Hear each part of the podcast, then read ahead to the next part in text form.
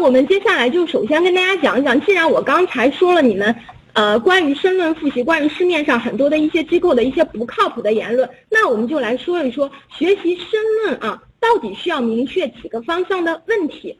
首先，第一个就是申论，它是一个能力考试，它不是一个知识性的考试。所以说，我们同学在复习的过程当中，一定不要认为啊，我划一个重点呢，划一个范围啊，我就可以把申论给学好。而且，申论也不是你所谓的死记硬背就能成的。能明白吧？那么它一定是一个长期复习的一个过程。有的同学好说了，为什么市面上有的那个培训机构说我上个三天、上个七天啊，我这个申论就学成了呢？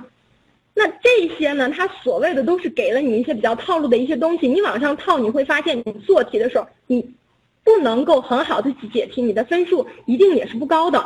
所以说，它是一个能力的考试，需要长期的去复习。但是我们在长期的复习的过程当中，也要有重点可抓，就是你要知道我抓住了哪一些内容是可以应对我考试的，或者是说我想在国考当中达到一个六十五分到七十分的这样的一个分数，我需要去学哪些知识？那这里面它包括一个常识、阅读、技巧、实践的一种结合。那像我们现在正在开的这个系统精讲班当中，其实就是教会大家你在考试当中应该学会什么样的一种方法。怎么样去实践？那听了这个课程之后，只要你努力去实践，那考个六十五分到七十分，在国考当中应该没有什么太大的问题啊。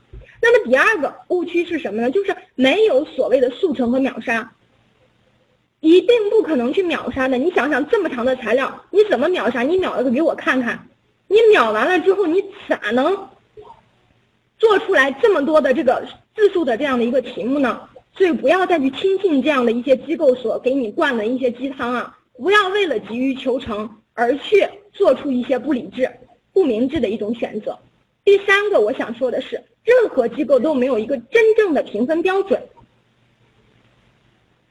为什么说它没有真正的评分标准呢？因为你想一想，我们现在在公务员考试的过程当中，如果你作弊，我都会给你禁考、终身禁考，并且进入诚信档案，而且还会给你处罚。我怎么可能把这个？真正的评分标准卖给各家机构呢？就算这些出题人命题他穷疯了，他想钱想疯了，他也不敢拿自己的前途开玩笑啊。主观题也没有评分标准的亲。如果现在市面上有人跟你说他能够拿到这个评分标准，或者说阅卷标准的话，你就去举报他。不可能的啊，这些都是骗人的。那有的同学会问了，说老师没有评分标准，你在这跟我们瞎讲什么呀？你跟你在这跟我们白话什么呢？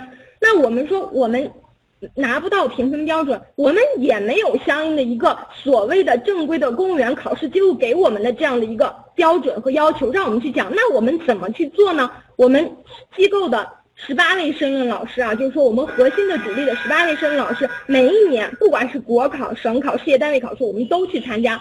去参加的过程当中，我们就会去用自己的这样的一种研发出来的一种做题的方法，一种解题的思路去答题，看看我们每一年的考试分数都是多少。比如说我们，嗯，机构里面最牛的一个老师啊，王子怡老师，相信你们都听过他的课，他在国考当中就考出了八十七分的高分，而。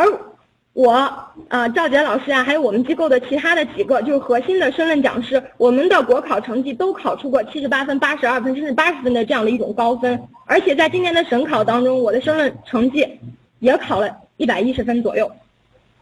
啊，所以说我们是经过无数次的考试、无数次的模拟、无数次的提升，才知道啊我。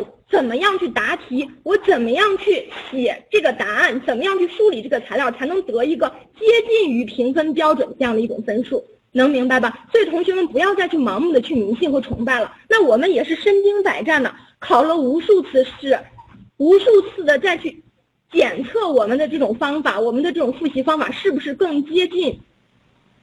我们的这个评分标准，那你看我们能够考出高分，是不是证明我们的这套方法它离评分标准更近呢？啊，考了多少？省考一不小心考了一百一十分啊，不好意思。但行测成绩不是特别高啊。好，那说了这么多之后，就是想让同学们有一个可以去辨别的这样的一种能力，知道吗？就不要轻易的去迷信。那我们敢在这里面去讲，是我们真正去。